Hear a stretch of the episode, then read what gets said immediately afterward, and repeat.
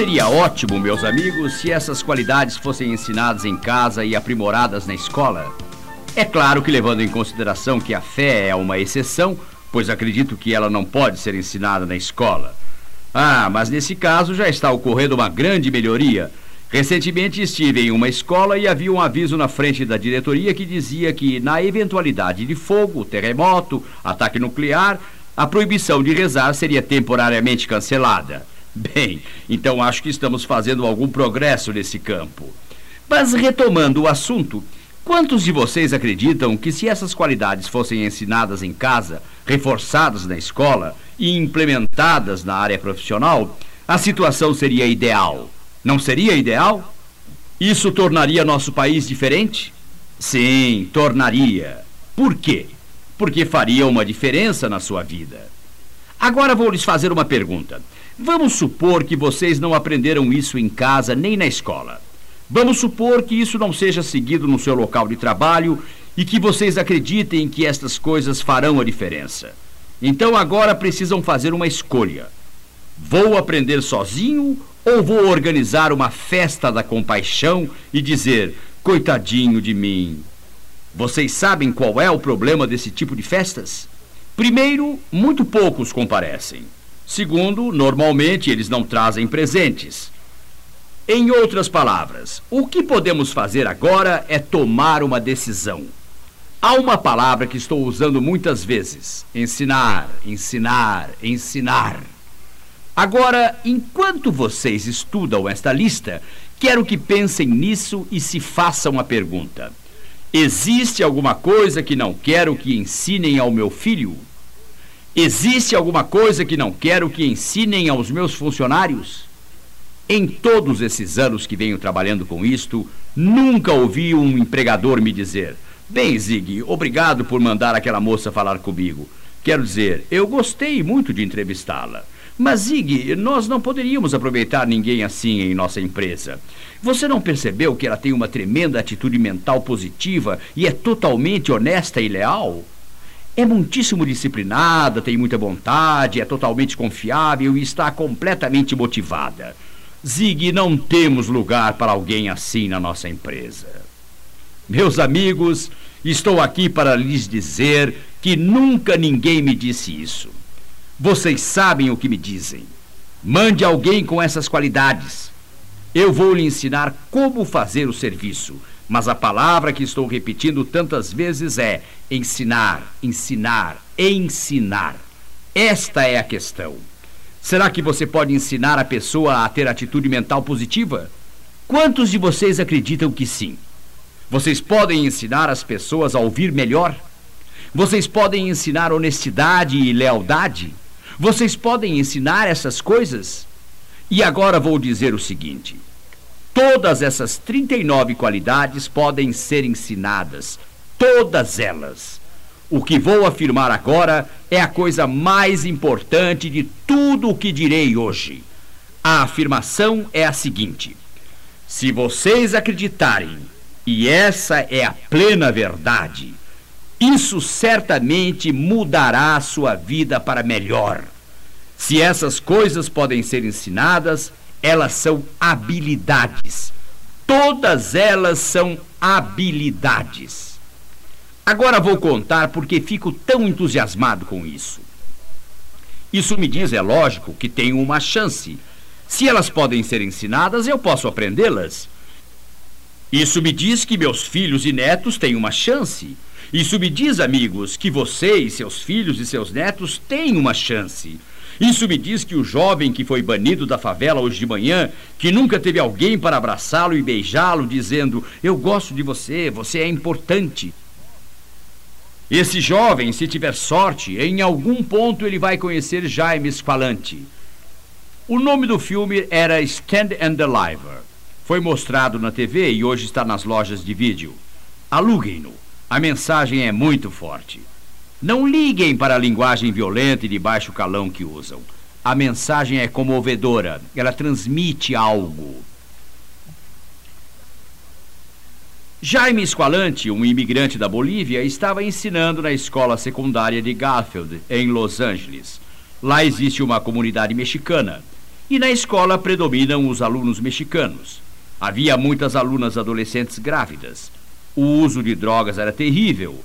O número de alunos que abandonavam a escola era um grande problema. Os jovens que recebiam diplomas necessariamente não tinham educação. E Jaime Esqualante disse aos seus superiores: Quero ensinar cálculo avançado a esses jovens. Eles disseram: Esqualante, eles têm problemas com a tabuada, não vão conseguir aprender cálculo avançado. Ele respondeu: Eles podem aprender e eu posso ensinar. Jaime persistiu. Esta é uma das qualidades que vocês identificaram. Finalmente deixaram ele ensinar cálculo. Depois de três anos, 18 de seus alunos fizeram um teste para ganhar bolsas de estudo em cálculo nas faculdades. E esse exame é difícil. Menos de 2% dos alunos de escola secundária dos Estados Unidos tentam. 18 de seus alunos tentaram. Os 18 passaram. E hoje, sete deles chegaram ao topo da escada. As autoridades acharam que algo estava errado. Os jovens tinham colado. E vocês me dizem que não existe preconceito. Eles ficaram ofendidos e entenderam o que estava acontecendo. O assunto ia e vinha. Os jovens ficaram furiosos. Alguns disseram: Eu não vou fazer de novo o exame. Mas as cabeças mais frias prevaleceram. Três meses depois, as autoridades decidiram repetir a prova. Um dos jovens já tinha aceito uma bolsa em outro lugar e outro havia decidido fazer carreira no exército. 16 alunos refizeram o exame e exatamente a mesma coisa aconteceu. Eles ganharam essas bolsas. Sete anos mais tarde, 14 dos 16 haviam se tornado profissionais. Anotem isso, não se esqueçam. O fracasso é um evento, não uma pessoa. O dia de ontem terminou ontem à noite. Hoje é o primeiro dia do resto de suas vidas. Não é o que acontece com você, é o que você faz com o que acontece com você. É a visão que vocês têm de si quando olham para vocês mesmos com sinceridade. Como posso falar com tanta força sobre isso? É muito simples. Quando eu tinha 45 anos, estava totalmente sem dinheiro. Só tinha dívidas. Eu tinha trabalhado minha vida toda. Tinha sido sempre otimista. Eu sou do tipo que coloca o valor mínimo no parquímetro quando a esposa sai para fazer compras. Quero dizer, faz parte da minha natureza muito trabalho. Posso lhes contar, meus amigos, que o fracasso é um evento, não é uma pessoa. O dia de ontem realmente terminou ontem à noite. Agora vou lhes dar a melhor notícia que já receberam em um seminário aberto. Antes vou dizer algumas palavras. Vocês se lembram que antes me disseram que qualquer pessoa com essas qualidades seria um bom marido, uma boa esposa? Seriam pessoas bem-sucedidas na escola, em casa, teriam sucesso da profissão e sucesso da vida pública. Essas pessoas poderiam estar no emprego que vocês têm e literalmente chegar ao topo nesse emprego. Vocês se lembram de ter dito isso antes? Vamos à boa notícia. Vocês têm todas essas qualidades. Não se acovardem. Vocês vão ficar aí sentados e me dizer que nunca tiveram um pensamento positivo em sua vida, que sempre pensaram negativamente? Vocês vão me dizer que não possuem um pingo de honestidade? Na verdade, Ziegler, sou tão desonesto que quando eu morrer, vão ter que me parafusar na terra. Revendo a lista, amigos, perceberão que vocês têm algumas dessas qualidades. Agora ouçam o resto. Em muitas delas vocês são muito fracos. Todos somos. Mas vocês têm a semente, e a semente é tudo o que precisamos. Vocês são o que são, e estão onde estão por causa do que ocorreu em sua mente. Vocês podem mudar o que são, vocês podem mudar onde estão, mudando o que existe em suas mentes. É uma questão de escolha, amigos. Estou me referindo à história do bambu chinês. Se vocês decidirem colocar as ideias certas em suas mentes todos os dias, e isso deve ser feito logo ao acordar, porque os psicólogos dizem que o primeiro encontro que você tem no dia, estou me referindo ao primeiro encontro importante, O primeiro encontro que vocês têm no dia tem mais a ver com a sua atitude nesse dia do que os cinco encontros seguintes. Escolham um encontro positivo, ou um bom livro, ou uma fita boa, ou uma boa pessoa que realmente os inspire. Escolham essa pessoa logo pela manhã e terão algo em que se basear durante o dia todo. Vou lhes dar isso como passo número um. O passo número dois é o melhor conselho que posso lhes dar agora. E ele é: a razão que me fez forçar vocês a escrever aquelas palavras e a razão que me fez estimular vocês. Hey, se vocês não podem ficar até o final, logo terei essas qualidades e mais algumas na lousa. Então vocês poderão copiá-las todas. Todas essas qualidades, ok? A razão é que eu quero que vocês fiquem em frente do espelho hoje à noite. Levem sua lista de palavras e escrevam-na cuidadosamente num cartão. Hoje à noite, antes de deitar, fiquem em frente ao espelho numa sala, sozinhos. Fechem as portas, arrumem sua postura, peito para fora, olhem-se bem nos olhos usando a primeira pessoa do verbo no presente. Eu, João da Silva, sou uma pessoa com uma tremenda atitude mental positiva Sou absolutamente honesto, sou totalmente leal, estou muito entusiasmado com o que faço. Vocês devem reivindicar todas as qualidades, incluindo a última, e dizer: tenho uma personalidade maravilhosa. Essas são as qualidades do vencedor que nasci para ser. Hoje vou dormir muito bem. Vou sonhar com esses sonhos poderosos, com esses sonhos positivos Amanhã acordarei totalmente novo e o dia de amanhã será maravilhoso. É o primeiro dia do resto da minha vida. Vocês dormirão melhor, eu prometo. Vocês dormirão melhor e acordarão novos. Dentro de uma semana, seus sonhos serão diferentes. Dentro de duas semanas, é absolutamente certo que vocês estarão dizendo coisas diferentes e percebendo uma diferença em suas vidas. Vocês vão se levantar no dia seguinte, voltar ao espelho e dizer: Eu, Joana da Silva, sou uma mulher com uma tremenda atitude mental positiva. Sou absolutamente honesta, sou totalmente leal, estou entusiasmada com o que faço.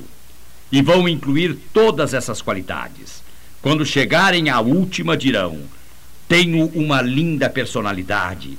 Essas são as qualidades da vencedora que nasci para ser. Hoje será um dia magnífico. Vou lhes dizer uma coisa, minha gente. Eu sei que funciona. Vou lhes falar dos detalhes dentro de um minuto. Mas agora quero dizer como isso funciona em todas as áreas da sua vida. Há alguns anos, uma senhora do Alabama ligou para o meu escritório, Laurie Majors, que já é minha secretária há mais de 15 anos e sabe muita coisa. Saibam que Laurie nunca terminou a escola secundária, mas nunca deixou de aprender. Ela é uma das pessoas mais educadas que conheço. Ela é infinitamente mais eficiente e capaz do que muitos formados em escola superior que já trabalharam comigo. Vejam quando você termina alguma coisa, ela torna-se fácil. Isso não é verdadeiro com relação à educação. Nunca se termina e raramente é fácil. Lori tem essa educação contínua. Todos esses anos ela está lá, constantemente estudando coisas. Muito bem. Ela disse: Zig, essa senhora ligou. Ela está com um problema sério. Ela acha que está com um sério problema. Acho que você pode resolver o problema em 15 minutos se falar com ela. Eu disse: Está bem, Laurie. Falo com ela logo. Convide-a para falar comigo atrás do palco. Vamos ter uma conversa. Não vou dizer que a senhora era obesa, mas quando entrou, pude reparar que poucos centímetros sobraram de cada lado da porta. Ela entrou quase chorando. Ah, estou tão contente em poder falar com o senhor. Tenho esse emprego horroroso, é terrível. Quero sair dele. E ela disse: O senhor pode me ajudar? Em minha mente, eu podia imaginá-la pensando que eu iria literalmente abraçá-la e dizer: Ah, minha querida, as coisas estão difíceis, mas venha cá, tudo vai dar certo. Mas eu já aprendi uma coisa: Não dou orientação. Primeiro, não sou um orientador formado. Segundo, não tenho tempo para isso. Mas, anos atrás, aprendi algo sobre pessoas com problemas. A maior parte delas não quer soluções. Elas querem falar e falar e falar. E se você estragar tudo e solucionar o problema, elas não poderão mais contar e contar e contar isso para você várias vezes, repetidamente. Elas desejam receber a atenção. Então eu disse para a senhora: sim, e infelizmente o seu problema vai piorar muito. Com isso, dei-lhe um banho de água fria. Eu não poderia tê-la deixado mais atordoada. Ela disse: O que quer dizer? Respondi: Minha senhora, acredito que esteja quase perdendo o seu emprego. Ela disse: Por que iriam me despedir? Respondi: Não acredito que qualquer empresa dos Estados Unidos seja grande o suficiente para ter tanta concentração de veneno em um pequeno ponto. Ela disse: E o que vou fazer? E eu disse: Você quer saber? Quer dizer, você realmente quer saber? Ela disse: Sim. É por isso que vim até o senhor. E até agora o senhor não ajudou em nada. E eu lhe falei: faça o seguinte: quando chegar em casa, hoje à noite, pegue uma folha de papel e comece uma lista sobre o que gosta no seu trabalho e na sua empresa. E sobre as pessoas que trabalham lá. Ela interrompeu. Isso vai ser fácil. Eu não gosto de nada no meu trabalho, nada nessa gente, não gosto de nada nessa empresa. Eu disse: Vou lhe fazer uma pergunta. A senhora tem esse emprego porque é tão caridosa e deseja tanto ajudar o pessoal ou trabalha lá porque recebe seu salário? Ela respondeu: Eles me pagam para trabalhar lá. E eu disse: Bem, a senhora não gosta, não sente satisfação em receber um pagamento? Ela disse: É lógico que gosto de receber pagamentos. Eu disse: Há um minuto a senhora disse que não gostava de nada nesse emprego. Ela respondeu: Eu não sabia que o senhor estava falando disso. Eu disse: a senhora não acha que é importante ganhar dinheiro? Ela respondeu: É lógico que é. E eu disse: E a senhora gosta de receber pagamento deles, não é? Ela disse: É lógico que sim. Eu falei: Pegue a sua folha de papel agora mesmo. Vamos anotar. Primeiro, o que a senhora gosta sobre o seu emprego? Eles lhe pagam para trabalhar. Segunda pergunta: eles pagam acima da média, abaixo da média ou mais ou menos na média pelo que a senhora faz? Ela disse: Preciso confessar que eu ganho acima da média. Eu disse: Quer dizer que a senhora não gosta de ganhar acima da média. Ela disse: É lógico que gosto e muito. Eu disse: Anote isso. É uma segunda coisa que a senhora gosta sobre o seu emprego. Então eu disse: Número 3. Eles têm um plano de aposentadoria? Sua resposta: Tem sim, até que é bom. E eu disse: A senhora não quer se aposentar? Ela respondeu: Tenho que me aposentar um dia e fugir disso tudo. Eu perguntei: a senhora gosta de ter um plano de aposentadoria? Ela respondeu: É lógico que sim. Eu disse: Anote isso. A senhora tem férias todos os anos? Ela respondeu: Sim, tenho férias remuneradas de quatro semanas. Eu perguntei: A senhora gosta de tirar férias? Ela disse: Lógico, gosto sim. Eu disse: Anote isso. Quando terminamos, havia 22 coisas, incluindo o fato de que ela morava a apenas 10 minutos do trabalho tinha seu próprio lugar no estacionamento e tinha um ótimo seguro de saúde e acidente. E tinha participação nos lucros. Havia 22 coisas que ela gostava sobre seu trabalho. Eu disse: Bem, minha senhora, quando chegar em casa hoje, quero que fique em frente do espelho, arrume sua postura, olhe-se bem nos olhos e diga: Eu, o seu nome, gosto muito do meu emprego porque. E leia toda a lista. De manhã, quando levantar, leia a lista toda novamente. Leve a lista consigo, porque logo descobrirá que, ao somar os pontos positivos, como os imigrantes fazem quando chegam aos Estados Unidos, quando a senhora começar a perceber isso, descobrirá muitas outras coisas de que gosta em seu trabalho e sobre as pessoas que encontra lá. Quando enfatizamos, encontramos o que procuramos em qualquer lugar no trabalho, na comunidade, em outra pessoa ou em nós mesmos. Voltei lá umas seis semanas mais tarde. E lá estava ela. Eu estava dando um seminário sobre vendas. Eu havia lhe dito para fazer aquele exercício durante 30 dias. Embora ela não fosse vendedora, todos nós tentamos vender e convencer. Todos. Ela estava na primeira fila sorrindo, toda feliz. Eu lhe disse: Como vai? Ela abriu seu sorriso ainda mais e disse: Muitíssimo bem. O senhor não pode imaginar quanto o pessoal da empresa mudou, disse ela. Essa história é totalmente verdadeira, meus amigos.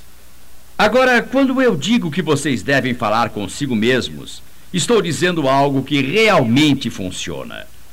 Eu não sei ler mentes, ninguém sabe, estou certo disso, mas conheço muito sobre a natureza humana e sei exatamente o que muitos de vocês estão pensando agora, quando lhes digo para chegar até o espelho e falar consigo mesmo.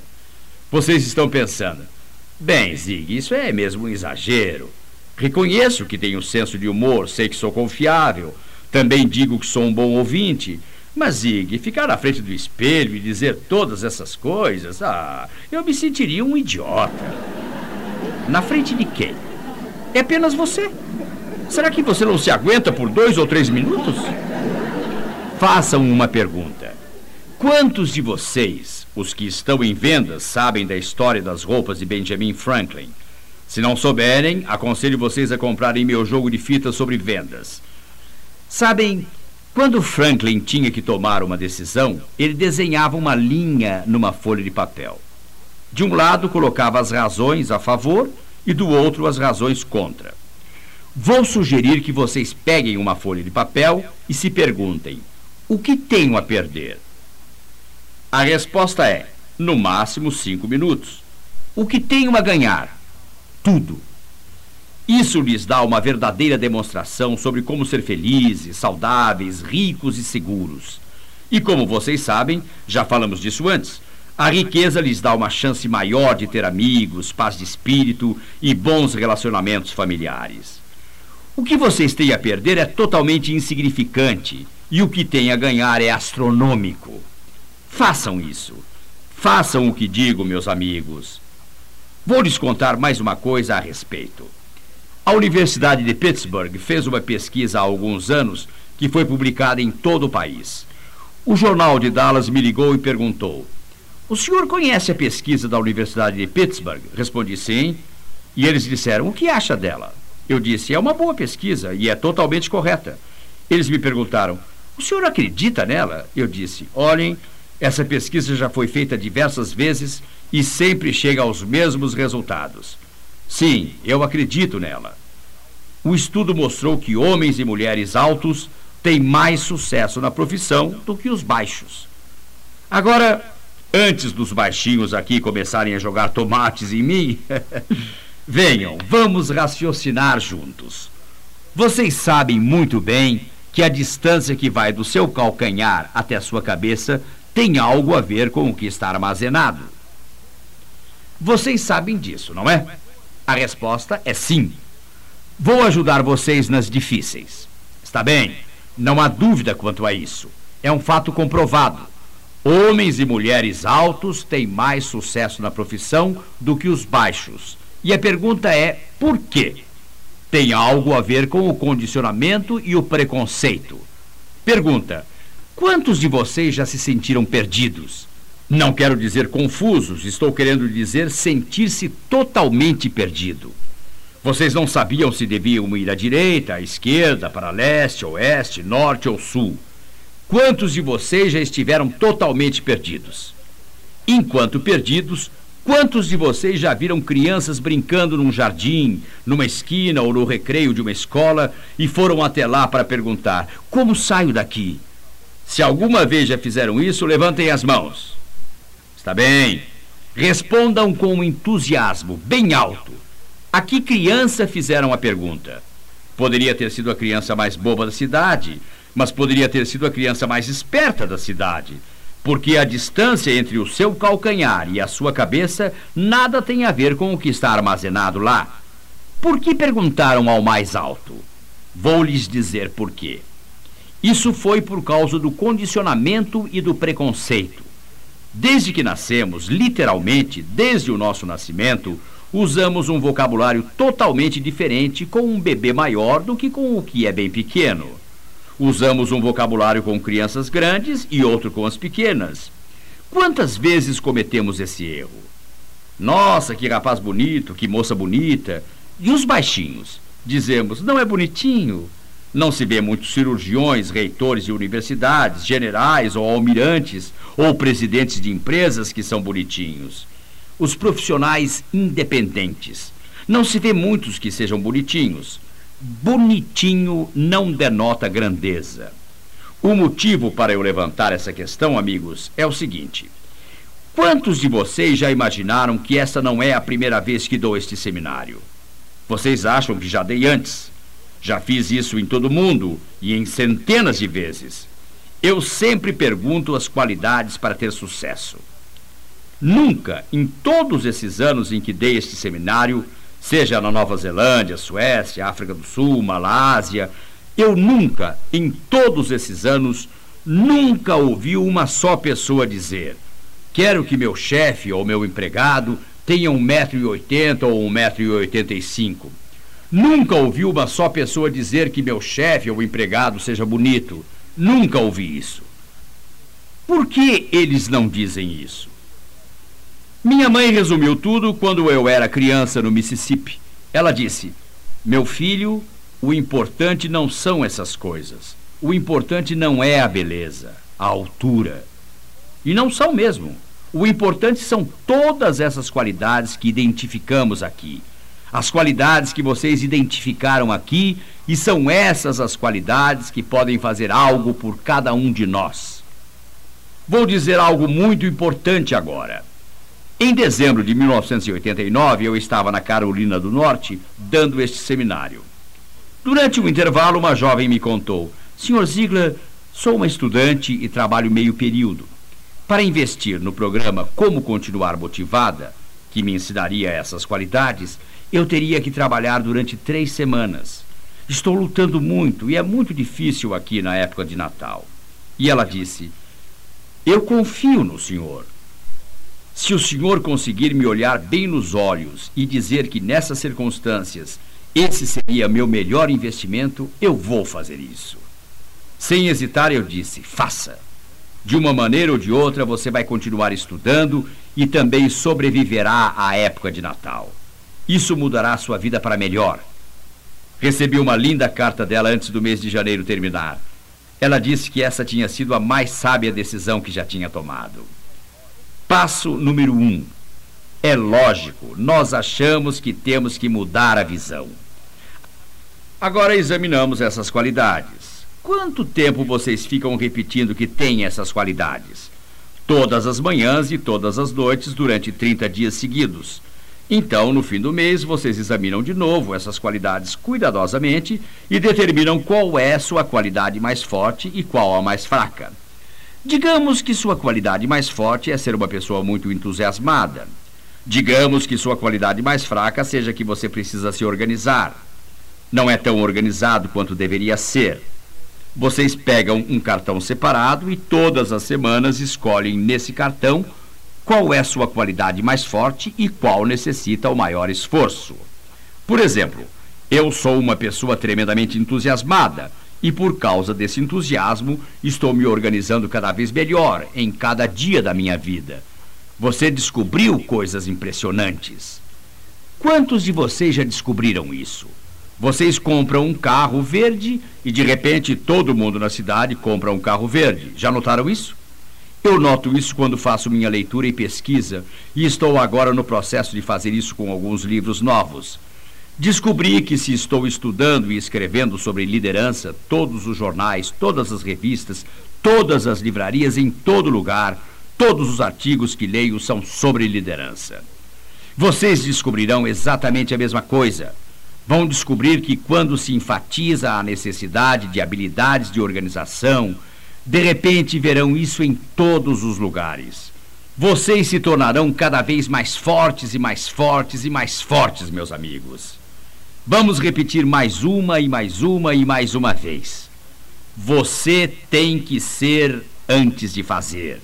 E você tem que fazer antes de ter. Reivindiquem essas qualidades. Isso fará a diferença. Como posso ter tanta certeza? Isso funciona. certa, absoluta e positivamente. Como sei disso? Primeiro, posso olhar diretamente nos seus olhos e dizer, sem medo de errar, que isso funciona, porque, em primeiro lugar, isso funcionou em minha vida e está funcionando em minha vida. Posso dizer que, se você for ao Texas, onde fica a nossa sede, entrar pela porta da frente, a primeira coisa que verá são duas recepcionistas altamente motivadas. A segunda será uma caixa contendo centenas e centenas de cartas.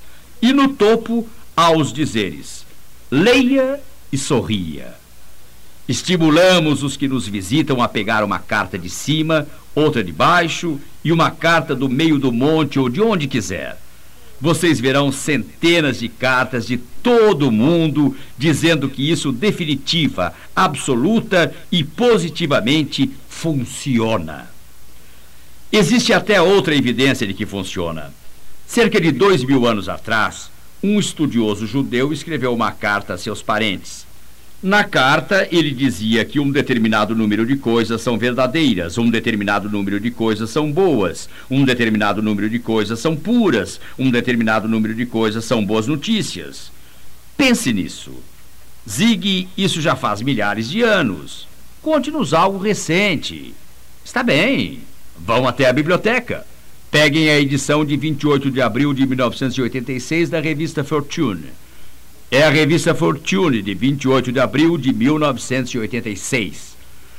Vocês encontrarão uma pesquisa sobre os presidentes de empresas incluídas na revista Fortune. Leia o que eles aprenderam.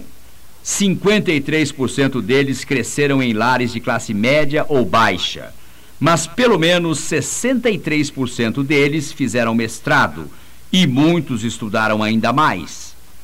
A implicação, embora não tenha sido feita de maneira positiva, é que eles trabalharam enquanto estudaram. Mais de 50% deles nunca tiveram mais que dois empregos. Isso é lealdade. Mais de um terço deles só tiveram um emprego. Mas 91% deles aprenderam a ética e seus valores do mesmo livro. Vocês já entenderam? Da Bíblia. Isso é surpresa? Não, não é o mais antigo livro jamais escrito sobre sucesso. Tenho muita satisfação em poder dizer que vocês, obviamente, leem esse livro, porque todas as qualidades que mencionaram estão incluídas nesse livro. São qualidades bíblicas. Isso está certo. É por isso que sei que vai funcionar, tenho certeza. Ao terminar, quero lhes falar sobre minha visão do que é sucesso. Vejam do meu ponto de vista.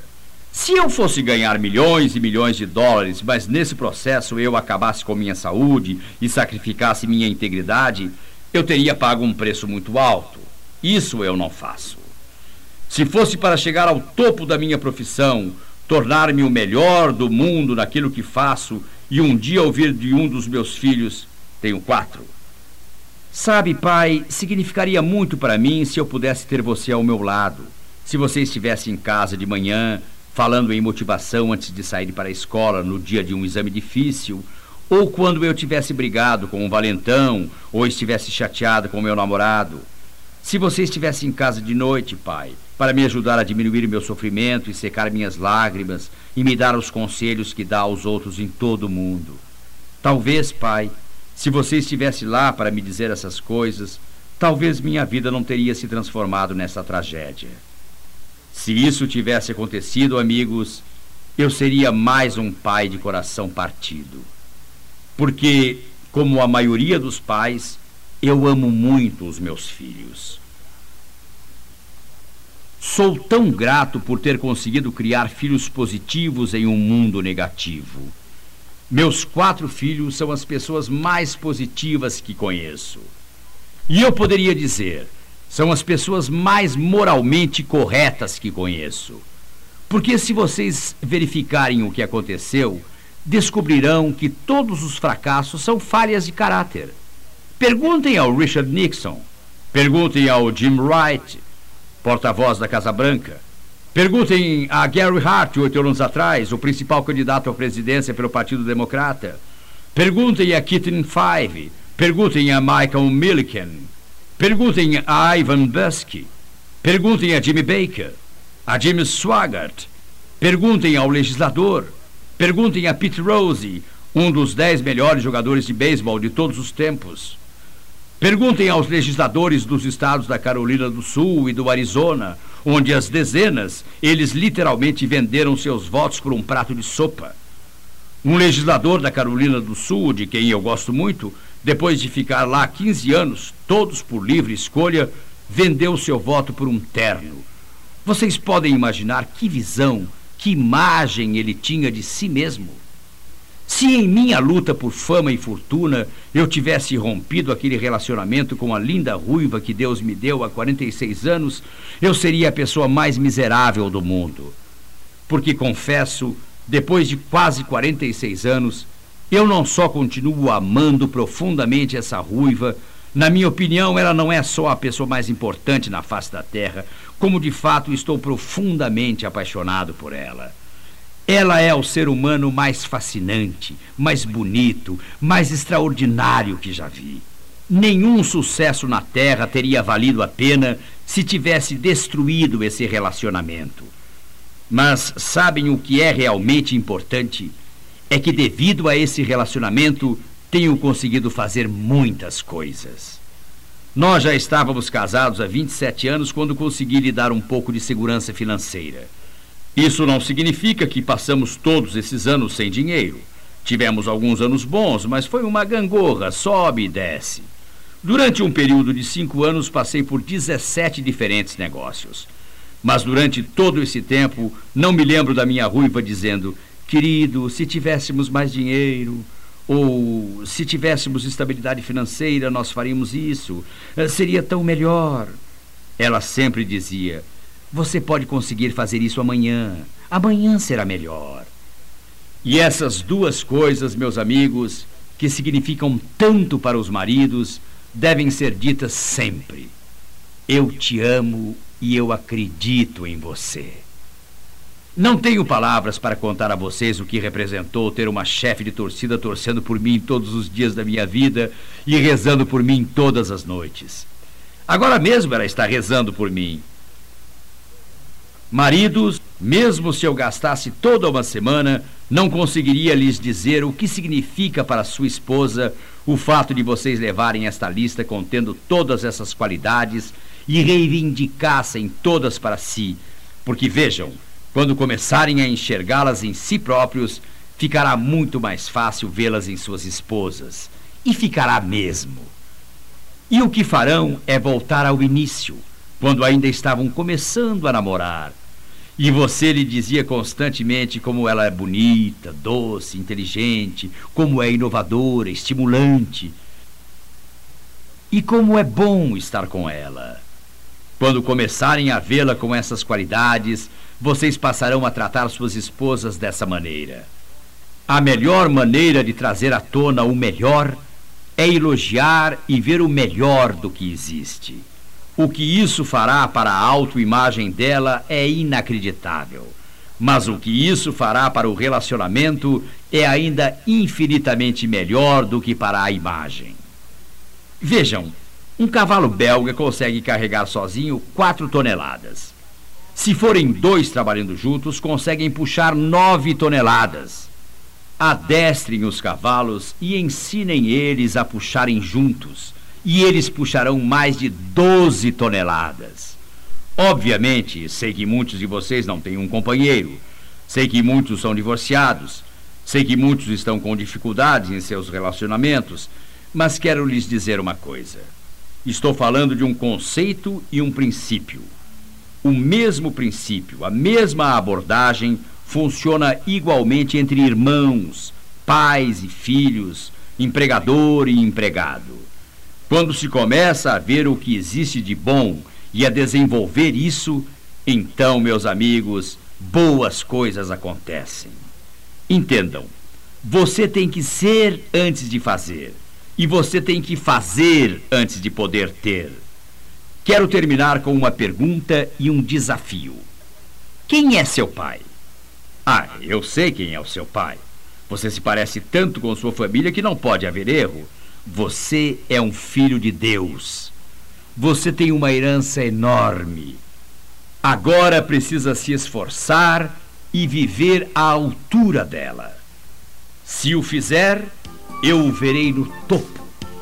E estou falando com você mesmo.